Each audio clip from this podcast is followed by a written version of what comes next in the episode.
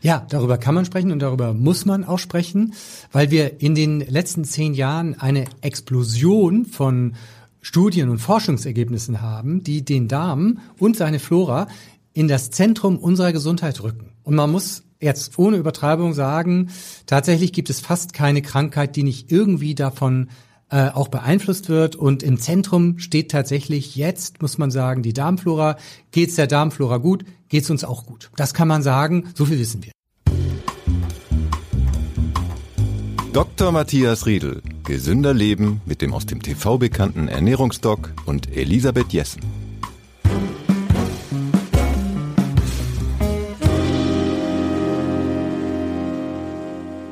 Wir schauen heute mal ins Körperinnere. Wir reden nämlich heute über die Rolle der Darmflora. Was schadet dem Darm? Was tut dem Darm gut? Äh, welche Lebensmittel sind besonders günstig und welche vielleicht überhaupt nicht? Und wir haben natürlich wieder einen Ernährungsmythos. Wir beantworten wieder eure Fragen und haben natürlich ein schönes Rezept am Ende. Und jetzt begrüße ich ganz herzlich Dr. Matthias Riedel, ärztlicher Direktor des Medikum Hamburg. Er ist Geschäftsführer der Zeitschrift Ist dich gesund und außerdem Geschäftsführer der, der My Food Doctor App. Das ist diese App, mit der man wunderbar äh, erkennen kann, ob man sich wirklich gesund ernährt. Wie schön, dass Sie wieder da sind. Ja, danke, ich komme gern. Der Darm. Tja, die Rolle der Darmflora. Es gab vor ein paar Jahren ein sehr prominentes Buch. Ich glaube, es ist Darm mit Charme. Und seither ist der Darm nichts mehr, was so Igitt behaftet ist. Darüber kann man sprechen. Ja, darüber kann man sprechen und darüber muss man auch sprechen, weil wir in den letzten zehn Jahren eine Explosion von Studien und Forschungsergebnissen haben, die den Darm und seine Flora in das Zentrum unserer Gesundheit rücken. Und man muss jetzt ohne Übertreibung sagen, tatsächlich gibt es fast keine Krankheit, die nicht irgendwie davon äh, auch beeinflusst wird. Und im Zentrum steht tatsächlich jetzt, muss man sagen, die Darmflora. Geht's der Darmflora gut, geht's uns auch gut. Das kann man sagen, so viel wissen wir. Geht's der Darmflora denn schlechter als früher, wenn man so auf die Gesamtheit der Menschen guckt? Ja, das ist schon so. Wir sehen in den westlichen Industrienationen eine Verarmung der Arten. Wir haben so an die 100 Billionen ähm, äh, Bakterien im Darm äh, und und tausend, mindestens tausend Arten oder sogar noch viel mehr. Wir wissen das nicht ganz genau. Und diese bilden zusammen mit mit Viren oder auch mit Pilzen eine Symbiose mit uns zusammen. Das sind also unsere Gäste. Wir haben Vorteile von denen und die haben Vorteile von uns. Und wir erleben in den westlichen Industrienationen eine Artenarmut, so wie in einem, muss man sagen, sterbenden Ökosystem. Und das betrifft schon gut ein Viertel der Bevölkerung. Und äh, das ist sehr, sehr, sehr beängstigend, weil wir wissen auf der anderen Seite, die Nationen oder die Völker, die diese Verarmung nicht haben, nämlich Naturvölker, die haben eine völlig normale, gesunde Darmflora und das betrifft die Naturvölker auf der ganzen Welt. Und die haben alle diese Zivilisationskrankheiten nicht. Und wer jetzt, wer jetzt glaubt, das hängt miteinander zusammen, der liegt vollkommen richtig. Sie haben jetzt gerade so ein nettes Wort von den Gästen geprägt hier.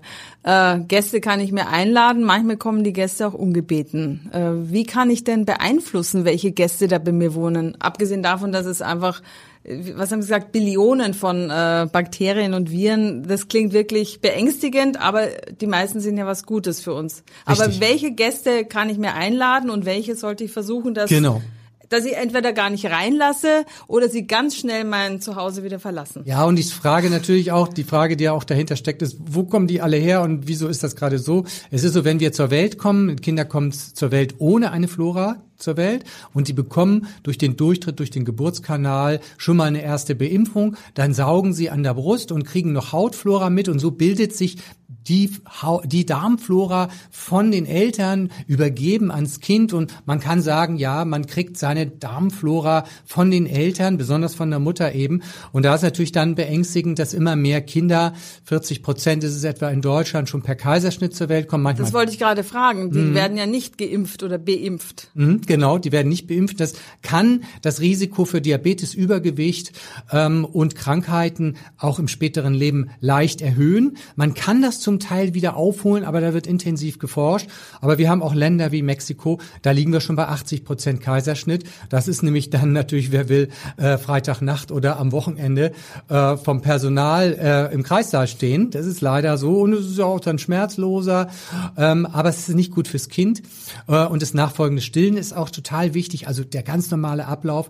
Und dann wissen wir eben auch, je früher ein Kind Antibiotikum bekommen hat, desto schlechter für seine mhm. Darmflora. Dann verarmt das und äh, jetzt kommt noch mal die ganze Batterie von ähm, äh, Fastfood dazu. Wir wissen, dass also Fastfood mit der ganzen Chemie nicht nur die Darmflora stört, sondern sogar auch die Darmschleimhaut. Also mhm. zum Beispiel, das kennt jeder, Karagen als als ähm, äh, ja als als Emulgator zum Beispiel von Sahne. In Biosahne ist es nicht ja, drin, aber ja. normal. Da ist es drin und auch in vielen Fertigprodukten kann die Darmschleimhaut schädigen. Aber wir kennen auch viele Zusatzstoffe in der Ernährung, die die Darmflora schädigen, wie zum Beispiel die Süßstoffe. Mm. Die Süßstoffe sind jetzt allesamt im Verdacht, die Darmflora zu schädigen. Und so äh, kommt halt durch den äh, zunehmenden Konsum von, von Fastfood, von Fertigprodukten, unsere Darmflora, äh, sage ich mal, verliert ihre Balance. Und damit werden wir, und das ist auch nachgewiesen, anfälliger für Krankheiten. Und wann, zwar für alle. Wann ist denn eine Darmflora so weit aufge, ausgebaut, aufgebaut, äh, dass sie quasi eine gesunde Darmflora ist? Ist das mit fünf? Ist das mit acht Jahren? Ist das früher? Ist das später? Ja, es entwickelt sich in der Jugend, nach der Geburt, es baut sich auf und diese Darmflora ist dann fürs Leben relativ stabil. Sie erholt sich auch wieder, ähm, wenn man ein Antibiotikum bekommen hat. Das erleben wir aus den Studien, dass es sich nach einem halben Jahr wieder eingerenkt hat. Aber eins muss man sagen, je früher man diese natürliche Entwicklung im Kindesalter stört, desto schlechter. Das kann dann schon langfristigere Folgen haben. Aber deshalb ist es eben wichtig, diesen lieben Bakterien, die uns helfen, gesund zu bleiben, auch genau das Futter zu bieten, äh, was sie brauchen. Und das tun wir leider auch nicht. Wir geben ihnen Chemie, die sie nicht mögen. Wir ent entziehen ihm das Futter, was sie eigentlich bräuchten, um sich schön zu vermehren. Und man muss auch sagen, das war nämlich die Frage eben auch, da gibt es natürlich auch Bakterien, die will ich ja gar nicht dabei haben, wie zum Beispiel Krankheitserreger. Und natürlich ist es auch wichtig, wenn er so ein Krankheitserreger in dieses, in diese Darmflora, in dieses Ökosystem eindringt, dann haben wir auch bessere Karten, diesen Krankheitserreger zu überstehen und äh, schwere Verläufe von Infektionskrankheiten zu überstehen. Äh, aber auch viele Krankheiten verlaufen mit einer stabilen Darmflora viel besser. Sogar auch Krebserkrankungen haben ein positiveres Outcome, wenn ich eine stabile, gesunde Darmflora habe. Also letztlich diese Gemeinschaft schützt uns, weil wir dürfen ja nicht vergessen, die Oberfläche des Darms ist der Zugang nach außen. Wir essen was und damit nehmen wir außen nach innen und innen ist sozusagen Grenzland. Ja, und diese Darmflora zusammen mit Immunsystemen, die ist dazu, äh, äh, die ist dazu da, äh, uns dieses gefährliche Außen, was Sie gerade sagten, da will, da will so mancher, manche Salmonelle sich einnisten, ja, und äh, die Darmflora hilft auch dabei, diese Salmonelle wieder rauszuschmeißen. Ich war ja immer der Meinung früher, so zu viel Hygiene, Hygiene ist nicht gesund. Also ich habe meinen Kindern zwar immer, wenn wir nach Hause kamen, gesagt, bitte wascht euch die Hände. Das haben die verinnerlicht, das machen die immer noch, obwohl die jetzt erwachsen sind. Ich fand aber auch immer, wenn die ein bisschen Sand am Spielplatz essen, ist überhaupt nicht schlimm. Und die, die mussten nicht immer alles klinisch rein haben, weil ich immer der Meinung war, das ist gesünder, so ein bisschen Dreck reinigt den Magen und man fängt sich dann nicht jede Infektion tatsächlich ein. Bei Corona bin ich ein bisschen äh, kritischer geworden. Ich habe gedacht, ja, das hat schon was mit der Händedesinfektion. Wie gesund ist denn ein bisschen, weiß ich nicht, Alltagsdreck, den wir ja. so in uns rein ja. für das Immunsystem. Und wie, wie sehr schädigt es aber vielleicht die ja. Darmflora?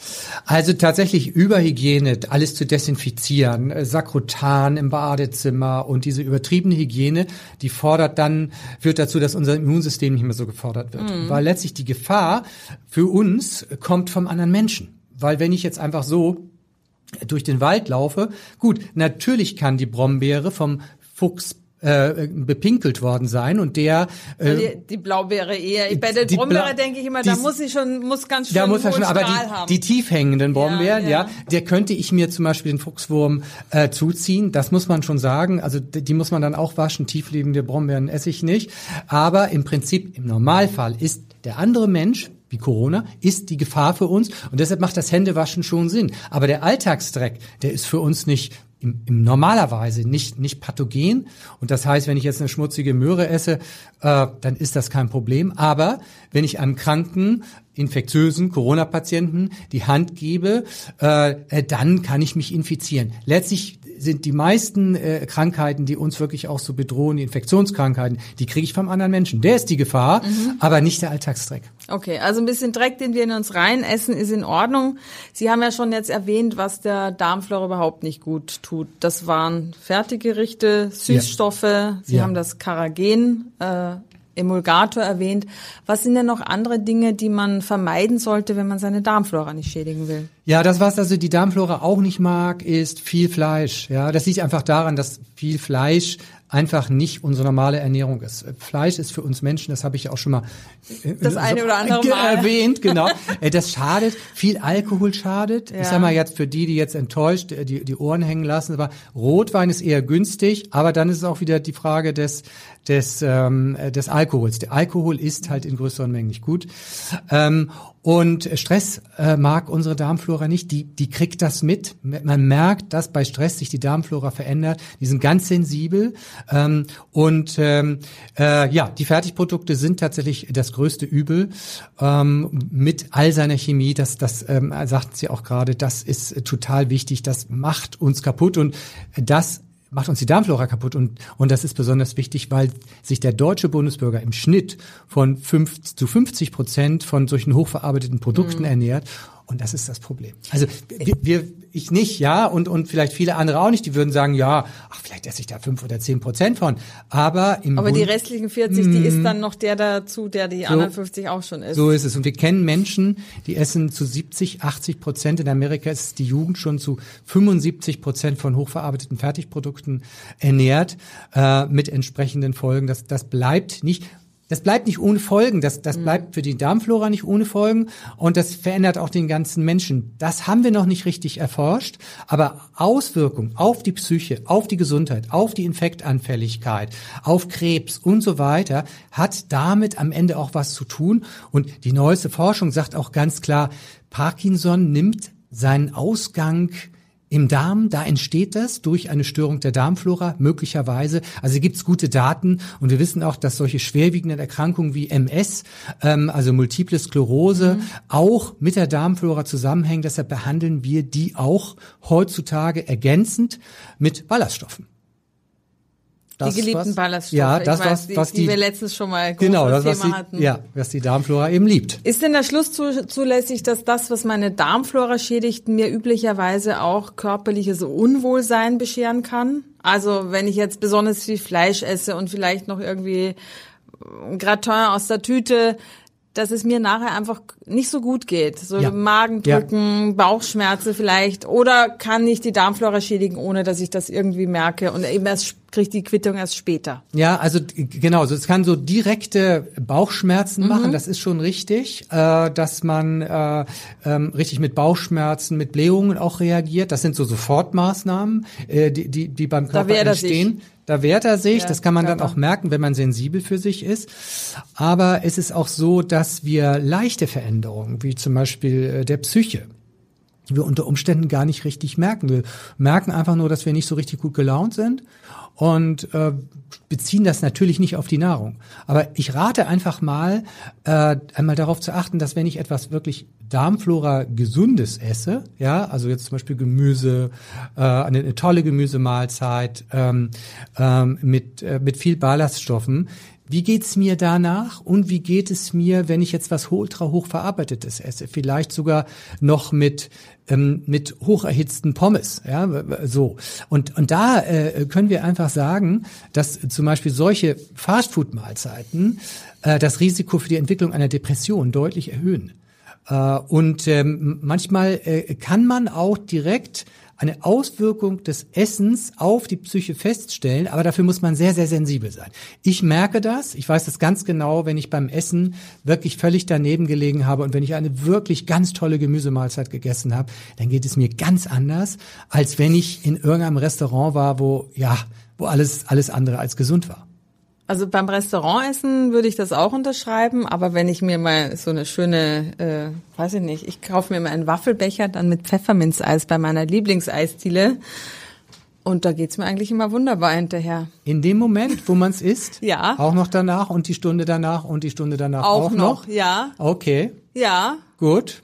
Ja, dann Die, die kann machen das Eis selber. Ich Ja. glaube, die packen einfach keine Chemie rein, sondern War das ist einfach möglicherweise. richtig gutes, Ja. handgemachtes Ja. Eis und dann Und wenn die Darmflora über den Tag schon gut gepflegt wurde, mit gesundem Essen, was ich jetzt mal annehme, dann mag das auch durchaus so sein, ja. Okay. Aber ich, ja, das ist jetzt aber hypothetisch, ja. Man, auf alle Fälle werden die Zusammenhänge zwischen Psyche, so in jede Richtung, Mhm. ja, das, was ich esse, verändert die Darmflora, aber unsere Darmflora, die Zusammensetzung, verändert auch unsere Psyche. Und was wir auch ganz neu wissen, die Darmflora entscheidet sogar über die Lust am Sport. Das konnte man nachweisen. Und bestimmte Zusammensetzungen von der Darmflora können sogar unsere Intelligenz mit beeinflussen. Das ist für Europäer jetzt nachgewiesen worden. Also wer da eintaucht, der kommt aus dem Staunen nicht mehr raus.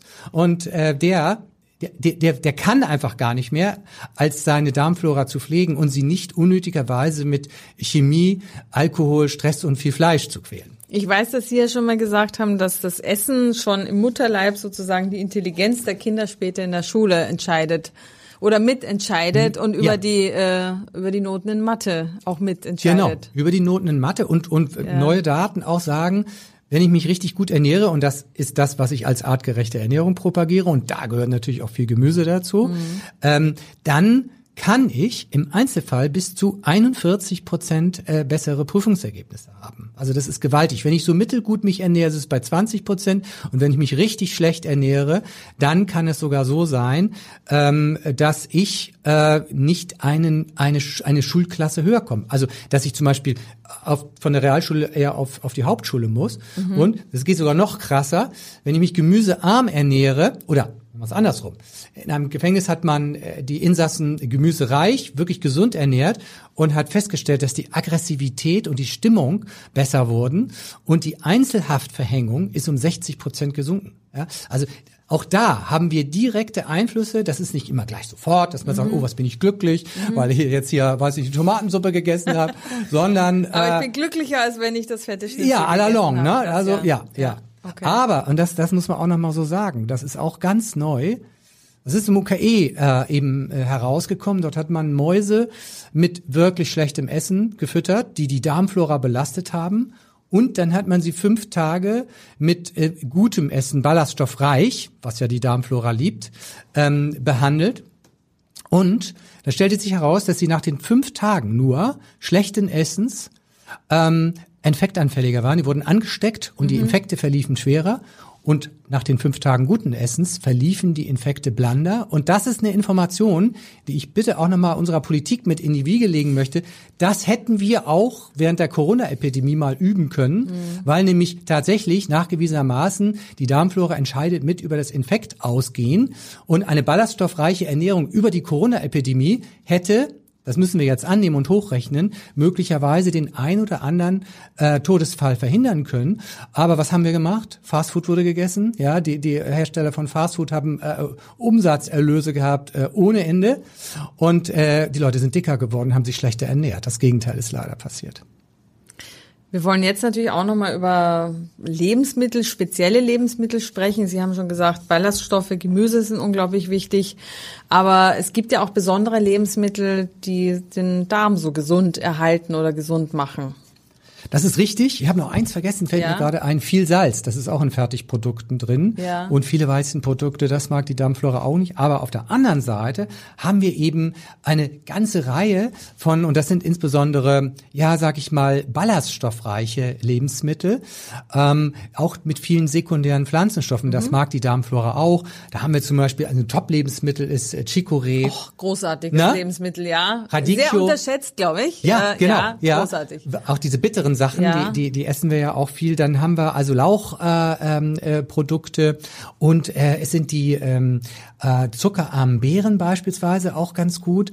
Ähm, dann haben wir auch noch äh, natürlich ähm, die ähm, äh, vergorenen fermentierten Lebensmittel, Kefir, Joghurt, Mhm. Kimchi, ähm, äh, selbstgemachter Sauerkraut. Das ist auch nochmal äh, gut. Äh, Warum ist das besser als das gekaufte? Ja, weil weil da- nicht jeder kann es selber machen. Genau, weil, weil, weil die Lebensmittelindustrie Industrie macht da schon mal gleich wieder 10, 11 Prozent Zucker oder Süßstoff mit rein und dann muss man sagen, dann ist das schon wieder nicht mehr gut. Ja. Kann man aber auf dem Markt kaufen, weiß ich. Also man muss es nicht Ja, abgepackt. Im, genau, äh, auf dem Markt. Also das, äh, ich war neulich auf dem Markt und da, da gab es äh, beim Fischladen gab es Industriebuletten, das haben die auch richtig draufgeschrieben. Mhm, und selbstgemachte. Und selbstgemachte, Ja. ne? Das finde ich auch gut. Klar sind Industriebuletten manchmal billiger, aber nicht so gesund.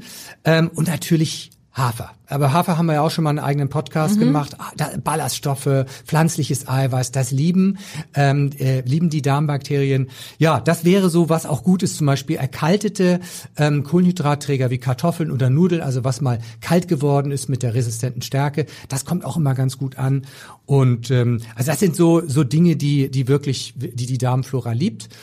Und ähm, Espresso übrigens auch. Espresso enthält äh, äh, Ballaststoffe. Äh, was haben wir noch? Äh, Wenn man keinen Kaffee mag, wie ist es jetzt mit Tee ja, aus? auch, auch gut. Das schadet Ja? nicht. Das schadet nicht. aber nur nicht so günstig wie äh, Espresso. Nicht ganz so. Aber Okay. ich will jetzt nicht sagen, Espresso ist jetzt nicht der Bringer. Das sind eher die Ballaststoffe. Und Mhm. man, man muss noch dazu sagen, diese Ballaststoffe sind so immens wichtig, weil wenn ich diese Bakterien nicht mehr ernähre, die guten auch besonders, dann verdrängen sie die schlechten nicht, ja, Mhm. und sie fangen an zu hungern und die, die sterben nicht einfach nur, sondern sie fangen dann an, vor lauter Hunger, auch die Schleimschutzschicht unserer Darmoberfläche anzugreifen und dann wird die durchlässiger. Das heißt, sie werden dann ungezogen, ja, aber dazu recht, ne, werden ungezogen und schädigen möglicherweise die Darmflora, bevor sie dann sterben. Und dann kommt das ganze Gleichgewicht durcheinander.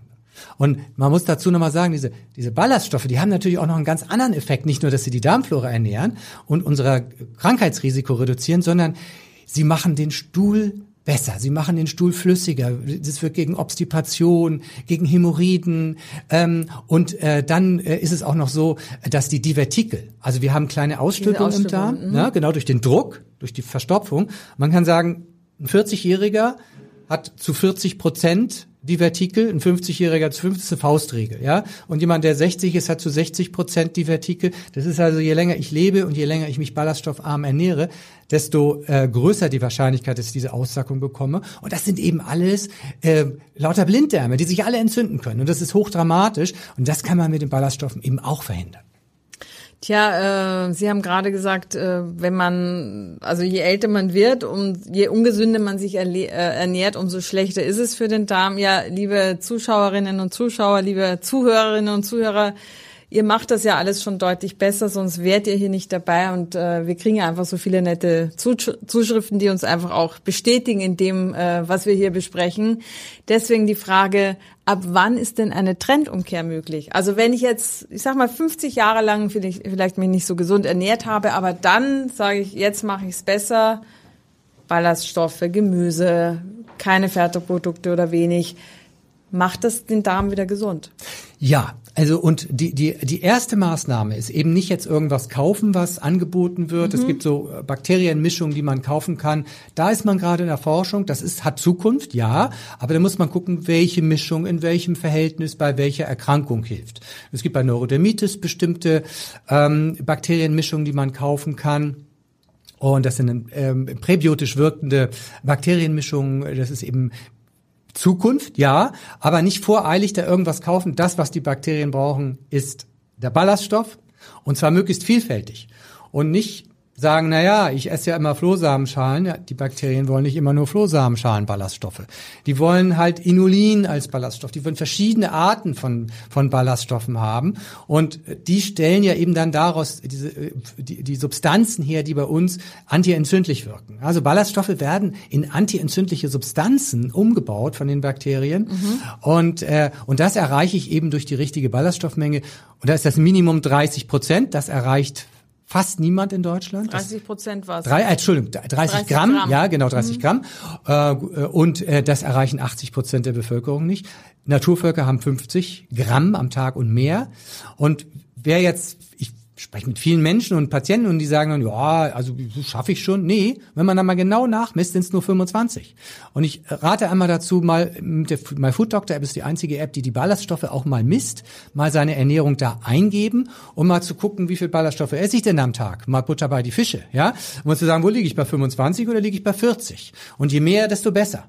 Und äh, tatsächlich, aber sollte man nicht gleich von eben auf jetzt von von 15 Gramm Ballaststoffe auf 50 gehen. Das kann Verdauungsbeschwerden machen. Mhm. Ja, ähm, Amerikaner liegen übrigens bei 11 Gramm. Ja, und die Deutschen liegen so unter 20 Gramm im Schnitt. Also da ist viel Nachholbedarf. Deshalb einmal mit der MyFoodDoctor-App vielleicht scannen und gucken, äh, habe ich genug mal über ein paar Tage und dann mal gucken, die Lebensmittel, die besonders viele Ballaststoffe enthalten, auch mal mehr einfach auf den Teller zu bringen. Sie haben gerade Inulin erwähnt. Können Sie noch mal erklären, was das ist? Ja, Inulin ist, ist ein, ein, ein Ballaststoff, den, den wir eben, Ballaststoffe sind ja eben Substanzen, die wir nicht verdauen können andere Tiere durchaus verdauen können und die Bakterien mhm.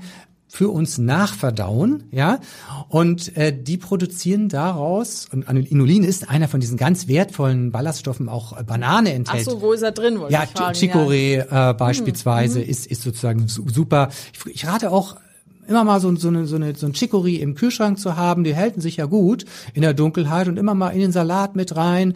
Und diese Bitterstoffe da so haben auch noch andere positive Effekte auf uns. Und äh, Banane hat auch ähm, äh, diesen gesunden Ballaststoff. Das kann man immer mal ins Essen mit reinbringen, jetzt nicht übertreiben, ne, das ist klar. Aber ich kann mich auch nicht überessen an äh, Chicorée, oder? Nein. Weil der große Vorteil ist, wenn man mal einen schnellen Salat haben will, Chicorée ist einfach so einfach zubereitet, ja. äh, einfach mal anschneiden, Vinaigrette drüber, ja. gut ist. Genau, es passt. Also kann ich genug davon essen. Genau, es passt in jeden ja. Salat auch mhm. auch äh, rein damit, ja. Mhm. Und wer sagt, oh, das ist aber bitter, ähm, sich wieder dran gewöhnen. Es gehört einfach. Das ist so schön knackig. Ja, das mag ja, ich an dem so frisch, gerne. Ne? Ja, ja, ist sehr, sehr gut. Ja. Das Diabetesmedikament Metformin wird von den Bakterien in eine blutzuckerwirksame Substanz umgebaut und die senkt dann bei uns den Blutzucker. Das heißt, das Medikament kommt von den Bakterien mhm. und so mhm. können wir auch sagen, dass einige Proteine bei uns, die im Körper schwimmen oder auch Substanzen, die eine wichtige Funktion erfüllen, von den Bakterien hergestellt wurden. Also wenn man sich das mal so vorstellt, dann wundert es einen nicht, dass die Darmflora überall mitmischt. Und das ist, ich würde sagen, das ist die Zukunft, das ist eine großartige Zukunft der äh, Medizin, auch der Ernährungsmedizin eben, weil wir dann auch irgendwann durch die Transplantation von einer Darmflora in einen kranken Menschen möglicherweise Krankheiten werden beseitigen können. Das gibt es schon für schwerwiegende Infektionskrankheiten. Mhm. Das wird schon gemacht. Auch in Hamburg wird das gemacht.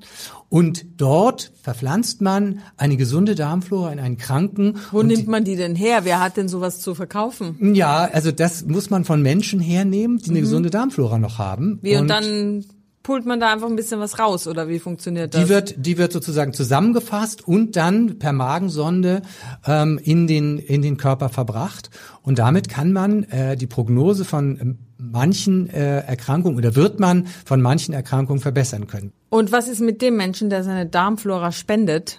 Hat der noch genug davon? Oder ist, weil er so gesund, äh, so eine gesunde hat, kommt da immer wieder gesunde nach? Oder wie funktioniert ja, das? Ja, das, das erneuert sich, das ist gar kein Problem. Es gibt mhm. äh, einen, einen ganz klassischen ähm, äh, Fall aus Amerika, wo eine ähm, Mutter, die gesund war, aber übergewichtig, ihre Darmflora immer wieder an ihre an einer autoimmunen Darmerkrankung, also Colitis war das, eine kranke Tochter gegeben hat. Die hat also sozusagen immer wieder diese Darmflora aufbereitet bekommen. Und mit der Zeit hat sich, äh, ist diese Colitis abgeheilt. Dafür ist sie dick geworden. Ja, genau. Also in Deutschland gilt die Transplantation von äh, Stuhlflora. Da wollte ich nämlich auch noch drauf hinaus. Darüber ja. haben wir uns schon mal unterhalten. Ja. Ähm, das ist aber was anderes als Darmflora. Ja, doch, oder? doch, doch, doch, doch. Da werden ja die Bakterien mit übertragen, genau. Ja. Und das gilt als Organtransplantation. Man muss natürlich sicher sein, dass der Sie Spender. Sie müssen das, glaube ich, noch mehr erklären. Ja. Stuhltransplantation. Ja, genau. Was da genau passiert. Klingt nämlich auch ein bisschen Igitt. So ist es, ja. Also, ja, also herkömmlich Igitt. Aber wir, wir wissen eben, dass das, die Chinesen machen, haben das schon immer gemacht. Die Chinesen haben schon vor 4000 Jahren mit Stuhl, also mit Kot, Krankheiten behandelt ähm, die Beduinen in Afrika machen das auch. Die, essen Kamelmist bei Durchfallerkrankungen. Das hat einfach schon in vielen Kulturen Tradition. Aber Kamele sind Vegetarier. Da ist wenigstens diese Haufen sind wenigstens nicht so eklig. Die wirken dann appetitlicher und man könnte sie etwas. trocknen. Ne? Ja. ja. Und äh, also das hat schon auch eine, eine, eine, eine Tradition bei einigen Völkern. Bloß in Deutschland ist es halt so, wenn ich diesen Stuhl aufbereite und die dann übertrage, dann muss ich sicher sein, dass der Spender nicht krank war. Mhm. Und das ist natürlich ganz wichtig, deshalb gilt es in Deutschland auch als, als äh, Organtransplantation oder, oder sage ich mal, es ist in ähnlichen äh, Vorsichtsmaßnahmen auch eine Organtransplantation Transplantation gleichgestellt. Und äh, da muss man halt schon vorsichtig sein. Aber das, darin sehe ich enorm, enorm viel äh, Zukunft. Und ähm, äh, es ist, wird eben in Einzelfällen sogar auch schon mal gemacht.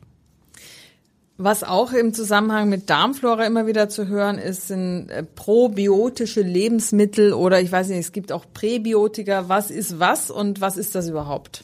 Und ist das überhaupt so gut, wie es in der Werbung immer heißt? Genau, das kann man leicht verwechseln, Prä und Pro. Also Probiotika, das sind tatsächlich ähm, wenn wir äh, Bakterien aufnehmen, wie zum Beispiel aus fermentierten Produkten, äh, dann Milchsäurebakterien, die wirken bei uns positiv. Äh, wir haben das bei Kefir, bei Joghurt, bei Kimchi beispielsweise. Mhm. Äh, und das sind dann probiotisch ist, also sind lebende Wesen, die unsere Darmflora äh, positiv beeinflussen. Das wird auch von der Industrie schon zum Teil hergestellt. Es gibt bestimmte Mischungen, die werden dann konserviert und man kann sie als Pille einnehmen. Aber da, das dacht, sagte ich vorhin auch schon mal, da muss man gucken, da sind wir noch nicht so ganz klar, ähm, welche dieser Mischungen man bei welchen Krankheiten einsetzt. Da wird intensiv geforscht und wir setzen es extrem selten ein und ich würde es auch selber nicht machen, weil ich, neulich hat mir ein ähm, onkologischer Kollege berichtet, dass bei der Einnahme von diesen probiotischen Bakterienmischungen über einen sehr langen Zeitraum sich die Darmflora sogar verschlechtert hat. Also wir wissen nicht, was ist die Menge, wie ist die Mischung und wie lange und wann soll man es einnehmen. Ja, lohnt es sich, das nach einer Antibiotikatherapie einzunehmen, um die Darmflora wiederherzustellen? Welche Mischung brauchen wir? Wie lange müssen wir es einnehmen? In welcher Konzentration? Da ist man gerade in Erklärung und deshalb warte ich da noch äh, auf Studienergebnisse und äh, die Präbiotika, die sind die sind Ballaststoffe beispielsweise, Inulin, resistente Stärke, also das, was direktes Futter für die Darmbakterien ist, die dann daraus eben ähm, Substanzen herstellen, die bei uns so positive gesundheitliche Effekte haben und übrigens auch kurzkettige Fettsäuren und diese kurzkettigen Fettsäuren, und das ist wirklich der Clou, wenn man das weiß, dann wird man seine guten Darmbakterien nie wieder malträtieren und nie wieder hungern lassen. Diese kurzkettigen Fettsäuren wirken bei uns antientzündlich. Das können wir bei ganz vielen Krankheiten nutzen. Und auch wo bei sind MS. die drin? Ähm, diese kurzkettigen Fettsäuren ja. stellen die Bakterien her Ach so. aus den Ballaststoffen und die wandern ins Blut und die wandern überall hin, unter anderem auch ins Gehirn und unsere Nervenreparaturzellen benutzen diese von den Bakterien hergestellten kurzkettigen Fettsäuren als Futter. Das heißt, ich kann ganz besonders gut im Gehirn Reparaturmaßnahmen durchführen, wenn ich Ballaststoff esse. So verrückt ist, das ist übrigens auch der Doppeleffekt, den wir bei MS auch einsetzen, dass wir sagen, du brauchst Ballaststoffe, für die kurzkettigen Fettsäuren. Du hast Reparaturbedarf im Gehirn auf der einen Seite. Auf der anderen Seite nutzen wir den antientzündlichen Effekt dieser kurzkettigen Fettsäuren, äh, dieser Ballaststoffe eben auch auf, ähm, äh, auf unser, unsere Entzündlichkeit. Und das nutzen wir natürlich auch für Rheuma und für Arthrose und für viele, viele entzündliche Erkrankungen. Welche Krankheiten gibt's denn noch, wenn man, wenn die Darmflora nicht gesund ist? Was ist Reizdarm zum Beispiel? Das ist ja auch was, schalt einmal einen Fernseher ein und ja. du hast ganz viele Medikamente gegen Reizdarm. Ja. Das ist wichtig. Also tatsächlich unheimlich viele äh, und das muss man, kann man immer wieder betonen, 25 bis 30 Prozent der Bevölkerung hat Reizdarmsymptome. Das heißt, die haben Bauchschmerzen und man weiß nicht, woher sie kommen. Es gibt. Wenn sie was essen oder, oder? Oder auch so. Mhm. Nun kann es da verschiedene Ursachen für geben. Ähm, derzeit wird in Deutschland halt immer noch sehr viel bei diesen Reizdarmpatienten einmal geguckt, äh, ist es Krebs oder ist es eine Darmentzündung, eine Colitis? Und wenn es das nicht ist, wenn man reingeguckt hat, dann sagt man, ja, ist halt Reizdarm, muss musst du mit leben. leben. Genau. Das ist aber nicht so. Man muss damit nicht leben. Sprechstunde beim Ernährungsdoc. Ich habe hier nämlich einen, ein Schreiben von äh, oder eine Zuschrift von Kerstin, die uns geschrieben hat, sie leidet seit fast zehn Jahren unter Magen-Darm-Beschwerden, hat schon unzählige Besuchung, Besuche bei Ärzten, Heilpraktikern und Ernährungsberatern hinter sich. Schnell wurde die Diagnose Reizdarm gestellt und ähm, sie fühlt sich immer nicht so richtig ernst genommen mit ihren Problemen und hat jetzt seit einem halben Jahr Dank Probiotika und einer Ernährungsumstellung, mehr Gemüse und glutenfrei, schreibt sie hier, den Durchfall in den Griff bekommen. Was noch nicht verschwinden will, sind die starken Blähungen mit Luftabgang. Peinliches Thema eigentlich, aber hier ja gar nichts, hier ist ja nie was peinlich. Was macht man denn, wenn man solche Flatulenzen hat? Das ist ja nicht besonders angenehm, wenn man ständig äh, in der Öffentlichkeit ist. Äh, in den eigenen Verwänden ist das ja vielleicht nicht so schlimm, aber was kann denn Kerstin machen? Ja, das ist ein ganz typisches Beispiel. Ähm, die Patienten mit Reizdarmbeschwerden werden dann häufig allein gelassen. Dabei muss man sagen, es gibt Reizdarm und Reizdarm können zwei verschiedene Sachen sein. Der eine hat vielleicht ein etwas sensibles Nervensystem dort, der andere hat Unverträglichkeiten und ähm, da muss man erstmal sauber die Unverträglichkeiten ausschließen. Ist da eine Laktoseintoleranz? Das kann man messen. Ist da eine Fructoseintoleranz? Ist da eine Sorbitintoleranz? Ja, hat sich die Darmflora verschoben? Gibt es eine bakterielle Überwucherung, eine Verschiebung der Darmflora weiter nach oben äh, im Darm, wo wir eigentlich gar nicht so viel Bakterien haben? Das muss man alles klären. Aber in diesem Fall wurde gemüsereicher gegessen. Das ist schon mal sehr gut, weil weil der Darm braucht halt viel Ballaststoffe und auch viel Gemüse für seine Gesundheit. Ähm, Gluten weglassen, äh, ja, da muss man so sagen, Gluten ist ja nur ein Bestandteil von Weizen. Wir wissen, dass wenn man Weizenprodukte reduziert, ähm, dann können schon viele Beschwerden besser werden. Es muss nicht unbedingt gleich alles glutenfrei sein, weil äh, es gibt auch andere Weizenbestandteile, die diese Beschwerden machen können. Aber okay, gut, ähm, sie ist damit erfolgreich, sie hat aber noch Flatulenzen. Jetzt muss man gucken, ich würde da empfehlen, Nahrungsmittelintoleranzen auszuschließen, Fructose, Laktose, Sorbit beispielsweise durch eine saubere Diagnostik. Wenn das alles nichts hilft, dann ähm, machen wir häufig auch äh, entweder schauen wir uns in der Analyse äh, der Ernährung einmal an, was könnten da typische Auslöser sein. Da haben wir natürlich als Ernährungsmediziner und Ernährungswissenschaftler einen Erfahrungsschatz, welche Lebensmittel sind ganz besonders häufig verantwortlich für solche Beschwerden. Dann würde man sagen, lassen wir die mal weg. So, und wenn das alles nicht hilft, dann äh, kann man zur Foodmap-Diät gehen. Das ist eine Ernährung, die ähm, äh, bestimmte blähende Substanzen weglässt. Und äh, das kann man eine Zeit lang mal für ein paar Wochen machen. Aber ich warne davor, die das einfach selber zu machen, weil wenn man die dann weiter durchführt, ich hatte gerade letzte Woche eine Patientin, die hat dann diese Foodmap-Ernährung ewig durchgeführt und ist dadurch in die Mangelernährung gekommen. Mhm. Also das bitte immer ähm, mit, mit einem, mit einem mit wirklich Fachleuten, mit einer Schwerpunktpraxis der Ernährungsmedizin. Alles andere ist dann auch riskant und da kann man dann diese Auslöser, die in dem individuellen Fall dabei eine Rolle spielen, auch noch ausmerzen und wir kriegen in den meisten Fällen die Beschwerden besser oder ganz weg. Möglicherweise ist sie aber auch zu schnell mit den Ballaststoffen hochgegangen. Also mhm. wenn man zu schnell mit den Ballaststoffen hochgeht, dann kann es diese Beschwerden auch geben. Deshalb wieder ein bisschen runter. Und übrigens, eins muss man auch nochmal sagen, ja, Flatulenzen, Blähungen sind unangenehm. Aber wir haben einen Verwandten in der, im Tierreich, das sind die Berggorillas. Die, die anderen Primaten sind mehr oder weniger auch Mischköstler, die essen auch mal Fleisch, ja, aber die Berggorillas nicht die essen den ganzen Tag nur Pflanzen.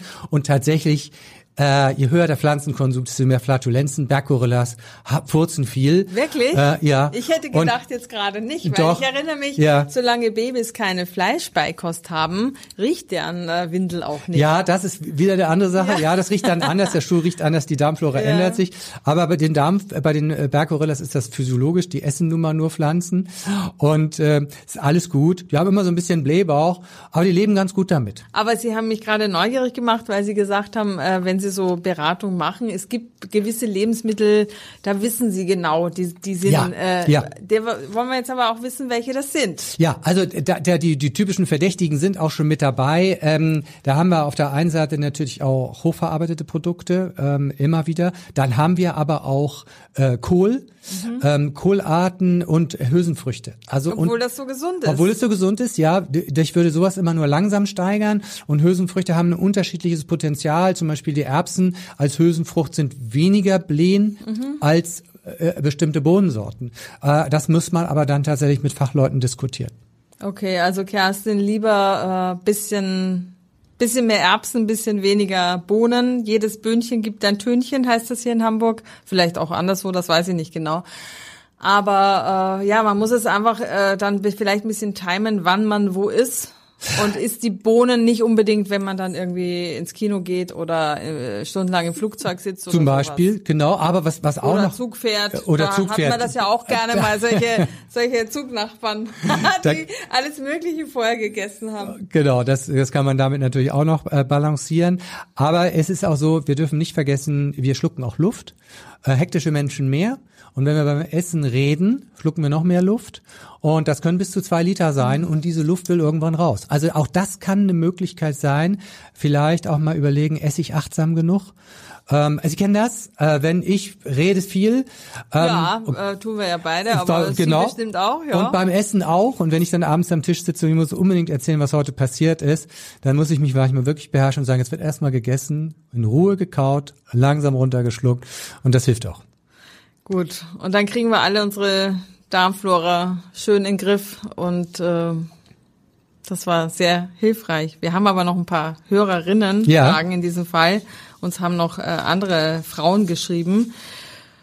Marion schreibt, wie gesund ist reines Haferbrot im Vergleich zu Haferflocken? Dass Haferflocken das Superfood sind, ist bekannt, aber wie steht's mit Haferbrot? Ja, also beides ist äh, sehr, sehr, sehr ballaststoffreich und ähm, das kann man ähm, tatsächlich ähm, ich würde es ähnlich werten äh, von den gesundheitlichen Wirkungen, das ist völlig in Ordnung. Hauptsache, wir essen diesen Hafer. Hafer ist halt sehr ursprünglich und das habe ich ja äh, auch schon in unserer Hafer, wir haben ja einen, einen tollen Haferbeitrag gehabt, wo man dieses tolle Getreide nochmal richtig, ähm, nochmal richtig gewürdigt hat ähm, und, und wer da noch mehr einsteigen, Deep Diving machen will, dem empfehle ich den Hafer Masterplan nochmal so. Hafer können wir ruhig häufiger essen. Und sonst, wenn ihr den Podcast noch nicht gehört habt, den gibt's nur als Audio, aber der lohnt sich auf jeden Fall anzuhören. Ellen hat uns geschrieben, Ellen ist 62, schlank, sportlich und recht gut durchtrainiert. Äh, sie schreibt, ich habe einen empfindlichen Verdauungstrakt, vertrage nicht gut Vollkorn und Obst. Sie bekommt mir nämlich Bauchweh und Blähungen. Außerdem habe ich oft Sodbrennen, weshalb ich ab und zu Pantoprazol einnehme. Ich bin gut informiert, was gesunde Ernährung angeht und ernähre mich weitgehend gesund. Ihre erste Frage, äh, nimmt sie Nährstoffe schlechter auf wegen des Pantoprazols und soll sie zusätzliche Vitamingaben nehmen, zum Beispiel Vitamin B? Ja, tatsächlich behindert ähm, das Pantoprazol, diese Säureblocker, mhm. behindern die äh, Aufnahme von Vitamin B12. Nun, wir haben einen Speicher für zwei, drei Jahre.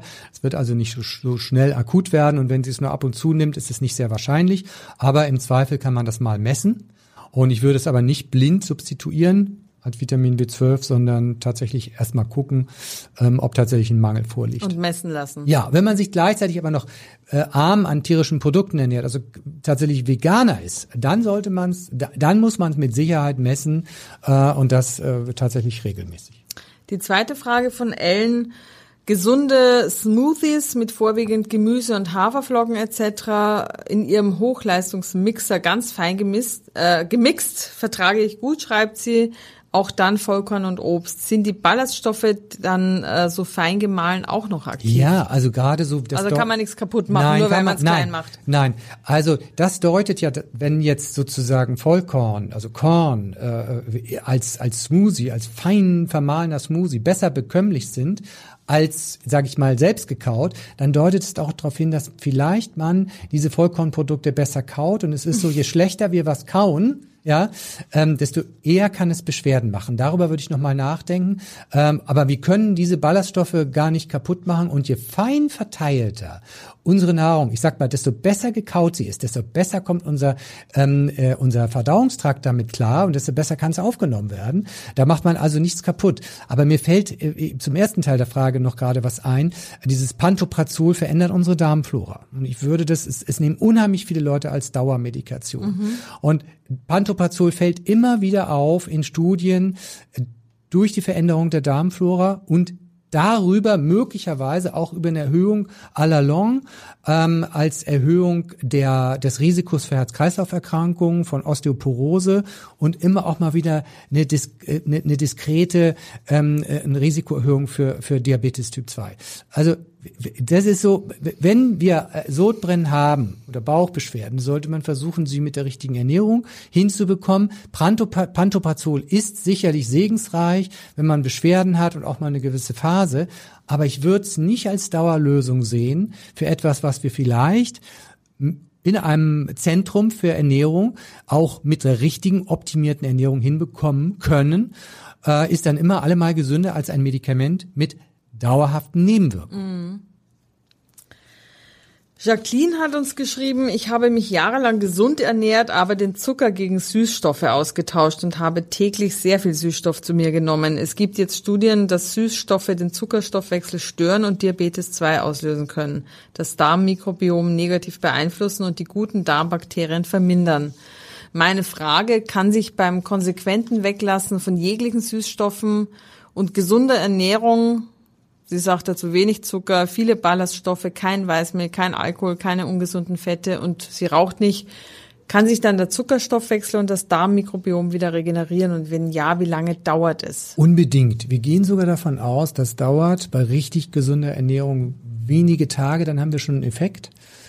Und ähm, in diesem Fall äh, ist es so, ich erinnere mich äh, an, einen, äh, an einen Versuch vom Weizmann-Institut in, in Israel. Das ist jetzt schon einige Jahre her. Also diese Diskussion ist ja schon uralt. Dass wir das endlich jetzt in der Breite diskutieren, in der Gesellschaft, finde ich toll. Aber es ist noch nicht im Bundesgesundheitsministerium angekommen und auch in den Regulierungsbehörden. Ähm, und äh, das ist ja toll, dass wir darüber reden. Aber da hatte man ähm, Frauen äh, Süßstoffgetränke gegeben und hat danach äh, die Blutzuckerwerte gemessen in einem Belastungstest. Und dabei stellte sich heraus, dass nach diesem Getränk bei ähm, einer Frau die Blutzuckerwerte ganz normal verliefen, so wie als hätte sie dieses Getränk nicht genommen. Mhm. Bei einer anderen aber verlief dieser Belastungstest mit Zucker dann viel höher auf. Sie hatte also diabetische Werte und das eben nur von einem Süßstoffgetränk. Es scheint so zu sein, dass es eine gewisse Sofortwirkung gibt, die für die Dauer der Aufnahme wirkt, aber es ist nicht auszuschließen, dass es eine dauerhafte Veränderung der Darmflora macht. Und da wir das in fast allen Lebensmitteln, Fertigprodukten drin haben, von der Gewürzgurke über den Fischsalat, ähm, überall ist das drin in Getränken, in Fertigsoßen, äh, würde ich sagen, meidet es, wo ihr könnt äh, lasst diese Fertigprodukte im Regal stehen. Wenn die Lebensmittelindustrie das so machen will, ist das ihre Sache. Aber ich kann dafür keine Empfehlung geben. Aber wir gehen davon aus, dass es sich relativ zügig wieder bessert. Das ist doch mal beruhigend. Ja. Ja, dass man sich nicht dauerhaft geschadet hat. Ja. So, so wie ein Raucher, der kann ja auch seine Lunge wieder regenerieren. Richtig, da dauert es aber länger. Da dauert es länger und das Restrisiko bleibt länger. Ja, ja. Das, aber ja. Wie lange dauert das jetzt? Sie hat ja gefragt, wie lange dauert das, bis ihre, bis die schädlichen Einflüsse der Süßstoffe abgebaut sind? Da jeder seine äh, ganz persönliche Darmflora Klar, hat, kann man das nicht allgemein sagen, aber da verweise ich nochmal auf diesen äh, Versuch vom Universitätskrankenhaus Eppendorf, wo man eine, eine schlechte Ernährung bei den Mäusen hatten. Und das konnte ja. man übrigens auch bei den, bei Menschen nachweisen. Die hat man nicht infiziert in dem Versuch. Das kann man nicht. Das ist nicht ethisch. Ähm, und äh, da hat man aber festgestellt, dass das Immunsystem schlechter funktioniert. Aber nach fünf Tagen äh, gesunder Ernährung war das Immunsystem wiederhergestellt also von seiner Wirkung. wir reden hier von Tagen und nicht von ja, Monaten? ganz genau. Wir reden von Tagen. Also ich werde da ganz, ganz, ganz, ganz zuversichtlich, dass sich das relativ zügig wieder einpendelt. Ähm, es sei denn, man war so wirklich der Fastfood-Junkie und hat seine, seine Darmflora, dieses Biotop wirklich gewissenhaft ruiniert. Wenn man dann von dieser Reduktion von 25 Prozent sich wieder hocharbeiten muss, da kenne ich keine Daten, wie man das macht und ob man das ob man das schafft. Ja, aber nur, wenn wir nur den Süßstoff sehen, dann sehe ich da kein Problem. Der Ernährungsmythos. Dann haben wir natürlich wie immer einen Ernährungsmythos, weil wir alle glauben ja alles Mögliche, aber wir haben ja hier einen, der uns sagt, ob das eigentlich stimmt. Also, Fruchtsaft ist genauso gesund wie eine ganze Frucht. Stimmt das oder stimmt das nicht? Nein, das stimmt nicht, weil wir natürlich bei bei ähm, äh, dem dem, äh, dem Fruchtsaft haben wir also einen früheren höheren Fructosegehalt. Und wenn ich jetzt ein Glas Apfelsaft äh, presse oder oder ähm, herstelle, dann brauche ich da zwei drei Äpfel für. Und dann habe ich natürlich diese Menge des Fruchtzuckers von diesen zwei, drei Äpfeln. Wenn ich aber drei Äpfel esse, das ist schon sehr viel, dann bin ich sehr satt. Meistens schaffe ich die Menge gar nicht. Ähm, das heißt, wir haben einen hohen äh, Fruchtzuckergehalt, höheren Fruchtzuckergehalt und das, die Ballaststoffe, das Pektin auch, also einer Frucht und das, was in der Substanz drin ist, das landet ja als Trester dann auf dem Müll mhm. und das ist gerade das, was wir auch brauchen. Aber selbstgemachter Fruchtsaft ist dann besser als ein gekaufter und äh, aber am besten ist immer noch die Frucht selber. Und die Frucht ist auch besser als das Smoothie. Ja, die Frucht ist selber ist besser als der Smoothie und ich warne auch dazu vor, ähm, wenn Sie einen Smoothie machen, Gemüsesmoothie, den Fruchtanteil zu hoch zu machen. Das, das neigen wir ja dazu, weil es das schön süß ist, ja. Es ähm, gibt auch reine äh, Früchte-Smoothies, Kiwi, ja, Apfel ja. und ich weiß nicht, Und das alles. ist dann schon wieder, ja, da, da ist man dann mit Fruchtzucker wieder voll dabei. Da ja. würde ich also von äh, nicht so viel. Gott sei Dank. Ich liebe ja Obst, wie Sie wissen, aber Smoothies, die fand ich immer schon zu süß. Und die grünen, diese gemüsigen, die mag ich auch nicht so gern. Ja, man muss, man muss sein Rezept hinbekommen äh, und da seinen Frieden mitmachen. Ein bisschen Obst für den Geschmack und ein bisschen Süße ist gut. Okay. Das Rezept. Verordnet von Dr. Riedel. Aber damit wir was Leckeres haben, was auf jeden Fall jedem schmeckt, haben Sie uns ja wieder ein leckeres Rezept mitgebracht. Ja, ja, das ging ja heute im Wesentlichen um Ballaststoffe auch, sowohl für die Stuhlsubstanz als auch für die Darmflora. Und ich habe heute einen Nachtisch mitgebracht. Wobei bei Nachtischen ja immer denkt, Nachtisch kann gar nicht gesund sein, aber ich habe einen Nachtisch, einen ganz speziellen Nachtisch mitgebracht, der gesund ist und der eine ähm, super Menge an Ballaststoffen enthält. Ich habe ja gesagt, 30 Gramm am Tag brauchen wir. Und das ist jetzt hier ein, Ball ein ballaststoffreicher äh, Nachtisch, und zwar ein Erdbeer-Chia-Pudding mit sage und schreibe 19 Gramm Ballaststoffen. Ja, einmal aus dem Buch der Hafer Masterplan und äh, hier sieht man den Erdbeer Chia Pudding und äh, total lecker, also mit 200 Gramm Erdbeeren, also zuckerarme Frucht, das ist eben gut. Dann haben wir ein bisschen Milch dabei, 100 Gramm ähm, kernige Haferflocken, Kokosdrink, das bringt ein bisschen äh, Exotik da rein. Natürlich auch Süße, ein bisschen Honig, Limettensaft, Chiasamen äh, und Kokoschips, also so kleine Kokosflocken. Und wer, wer, sie, wer sie frisch macht, äh, umso besser von der frischen Kokosnuss, alles gut. Und das liefert einem zwei Drittel der Ballaststoffe, die wir am Tag brauchen. Und äh, zwei Gramm Beta-Glucan, das ist auch nochmal ähm, äh, das, was uns die Cholesterinwerte schön senkt und die Blutzuckerwerte.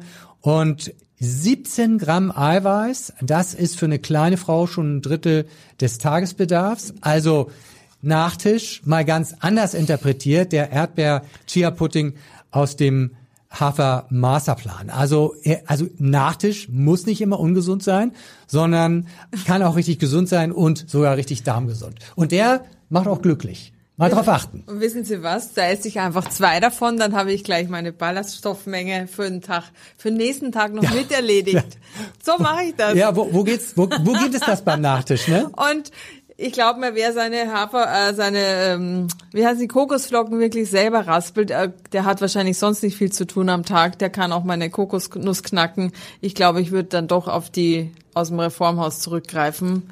Das weil die schmecken auch lecker, die kann man ja. auch mal so knuspern. Ja. Ähm, ja, herzlichen Dank. Wir sind ja wieder nicht dümmer geworden heute. Das finde ich immer großartig an unserem Podcast. Und ähm, wenn ihr irgendeinen verpasst habt, wir sind auf allen gängigen Plattformen zu sehen und jetzt auch, nee, zu hören und jetzt auf YouTube ja auch zu sehen und freuen uns über Zuschriften an elisabeth.jessen.funkemedien.de. Wir sprechen dann drüber wieder. Vielen Dank. Ich danke auch fürs Zuhören. Bis zum nächsten Mal. Wenn ihr noch mehr rund um gesunde Ernährung erfahren wollt, dann folgt mir auf Insta oder Facebook at Dr. Matthias Riedel oder abonniert den Newsletter auf myfooddoctor.de. Bis Mal. Und für den Schnitt der heutigen Sendung danken wir wieder Heike Becker. Die nächste Folge vom Ernährungsdoc hören Sie am Montag in zwei Wochen.